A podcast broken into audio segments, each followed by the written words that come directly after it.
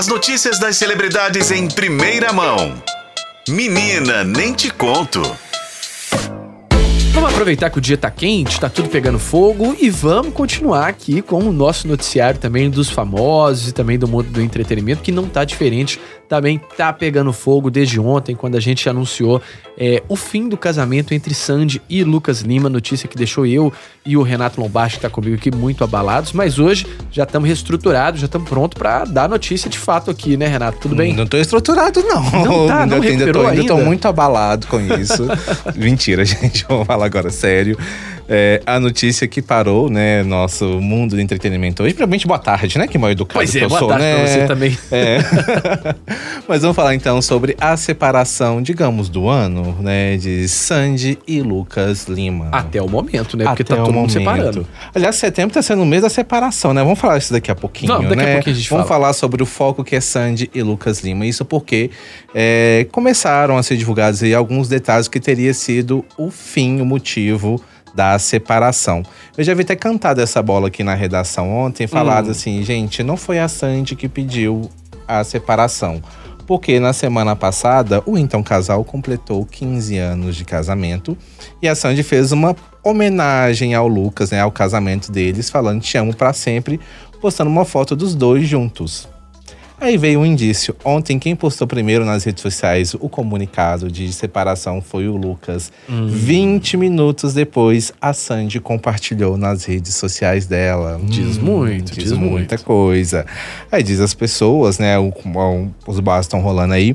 É que eles fizeram recentemente uma viagem para Euro Disney, inclusive o filho deles, o Theo, de 9 anos, foi para essa viagem, mas queria também mais uma tentativa de dar aquela reanimada, dar uma nova chance, tentar acertar os ponteiros da relação que já estaria desgastada. Porém, parece que nem a viagem, temporada na Disney, que já estaria acertada já há algum tempo para poder fazer essa viagem em família, foi o suficiente para fazer que Lucas mudasse de ideia. Então veio então essa notícia, a confirmação do pedido de separação. Então teria partido do próprio Lucas a decisão de se separar de Sandy após 15 anos de casamento e quase 24 de relacionamento no total, né? Agora, que loucura, eu fico pensando, né? Se ser a Sandy, será que não é o suficiente? O que, que o Lucas Lima tem em mente neste momento? É uma boa pergunta, sabe? Uma boa pergunta que eu não tenho uma resposta, mas segundo alguns fãs, Hum. né, de Sandy, tô falando bem, gente, segundo alguns fãs, tá? Não é uma coisa certa, teria um pivô essa separação. Hum. Seria, na verdade, uma atriz com quem o Lucas teria contracenado no musical Once. Once, acho que é isso. Como é que é o nome do musical, gente? Once. Once, isso mesmo, para não falar errado. Seria a atriz Bruna Guerin. Eles contracenaram juntos no musical que ficou em cartaz até maio lá em São Paulo. Então, algumas pessoas teriam apontado que ela pode ser a pivô, já que os dois estavam muito juntos nos últimos meses, dando entrevistas. Até mesmo isso faz parte do trabalho. Agora, se é verdade ou não, não sabemos porque ninguém se pronunciou sobre a situação. Agora, que loucura, né? Porque será que esse, esse boato é só porque os dois contracenaram? Pelo que eu tava lendo nas notícias, as pessoas estão apontando isso, que esse contracenário foram vistos juntos, mas isso envolve até mesmo um processo de divulgação. Se você tá com Pois é. outra pessoa divulgando um, um trabalho, você vai estar mais junto, vai estar mais próximo. Só que alguns fãs estão apontando que essa mulher, essa atriz, a Bruna Guerin, seria o pivô da separação. Mas, como eu tô ressaltando aqui, não é um fato verídico. Algumas pessoas nas redes sociais que levantaram esta hipótese. Hum, é nessa hora também a gente fica querendo saber de todos os detalhes, quer trazer notícia aqui. E, coitada, às vezes a Bruna Guerin não tem nem nada a ver com isso, né? Mas, claro, se ela não tiver nada a ver com isso, ela que fale aí pra gente saber realmente se procede, né? É, e se tiver alguma coisa a ver, se ela e o Lucas realmente estiverem juntos, como algumas pessoas têm apontado, a gente também vai saber em breve também, né? Bom, então é o seguinte, a gente tá falando que a bruxa tá solta nesse mês de setembro, né? Muitos casais é, dando, dando adeus aí, né? Se separando. E realmente tem uma lista aqui, não são poucos não, né, Renato? Não, é o setembro da separação. O dia 25 de setembro está sendo considerado o dia da separação no Brasil, Tá né? louco. Teve ontem, né, além do Sandy e do Lucas Lima, Paula Fernandes e o empresário Rony Seconello anunciaram que não estão mais juntos. Escolheram um dia bem ruim pra anunciar É. isso também, né? Ana Castela e Gustavo Mioto confirmaram que não estão juntos, só em um dia três É. separações, né?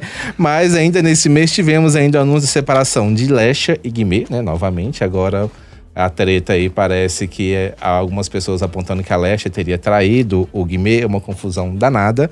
Tivemos Sophie Turner e Joe Jonas. Esses foram os primeiros, foi no comecinho do É, mês. e acho que a separação mais polêmica até então, né? Luísa Sonza e Chico Moedas. É, essa tem sido polêmica, mas eu vou te falar a verdade. Esse boato da Sandy aqui já engoliu totalmente essa questão do Chico Sim, Moedas não, a, a separação do ano é de Sandy, mas É. eu falo que a polêmica seria a separação de, de, de Luísa Sonza e o Chico Moedas. E teve um casal também, que não sei se vocês vão lembrar. Hum. Você assistiu a novela O Clone? O clone assisti, sim. Lembra do Said, marido de Jade, interpretado pelo ator Dalton Vig? Sei, sei, sei. Pois é, ele anunciou também hoje que está se separando após 10 anos de união e Uai, dois filhos. Dalton Vig, que coisa. Ele era casado com a Camila Xerx, é? Zex, exatamente. Acabei de receber o e-mail da assessoria dele confirmando o fim do casamento aqui no ar. Então, Uai, Dalton. É, aproveitou. aproveitou o momento, né? Então acho é, que pegou, tá pegou o boom, gancho né? aí. O setembro da separação. É. Bom, então é isso. Se você tá afim de separar, manda pra gente aqui, aproveitando que a gente tá noticiando todos os divórcios, que a gente já traz aqui o seu ao vivo também. Então, é, é o seguinte. é uma nova editoria, né? A gente Editoria costuma de ter divórcios. é, divórcios. Tendência, né? É. Renato, seguinte, além da gente rir desses divórcios aqui, que não tem nada de engraçado, mas também, né, o pessoal divorcia aqui como se não, como se não houvesse amanhã, né? Mas também tem notícia boa pra teledramaturgia aqui do Brasil, né? Exatamente. Pantanal, que foi um sucesso no ano passado na Globo, o remake, que teve é, Marcos Palmeira e Edira Paz aí em- no elenco, foi indicada ao prêmio, é, ao Grammy Internacional, ao Emmy Internacional, desculpa, Uhum. gente, é, que é considerado o Oscar da TV Mundial. Pantanal vai concorrer no prêmio, né? Foi indicado na categoria de melhor novela. Que chique. Exatamente, um- uma coisa que já era esperada dentro da própria Globo, de- devido à repercussão que a novela teve de audiência. Inclusive, tem sido uma das novelas mais vendidas pela Globo no, para o mercado internacional. Mas teve uma surpresa também no meio dessa indicação aí, que a novela Cara e Coragem, que foi uma novela da Sete, que foi protagonizada por Paulo Oliveira e Thaís Araújo, que não teve tanta repercussão assim, Foi. mas foi indicada também na prêmio de, na categoria de melhor novela Que legal. foi considerada uma surpresa, inclusive, para mim, para muitas pessoas, inclusive, a indicação, porque não teve uma boa repercussão de audiência e nem mesmo nas redes sociais. Mas então temos aí duas novelas brasileiras, duas novelas da Globo, inclusive, concorrendo na categoria de melhor novela ao Emmy, no Emmy Internacional. E a premiação vai acontecer agora em novembro. Muito legal. Então é bom torcer sempre para as produções brasileiras e a gente acompanha em novembro, portanto, o anúncio aí dos vencedores.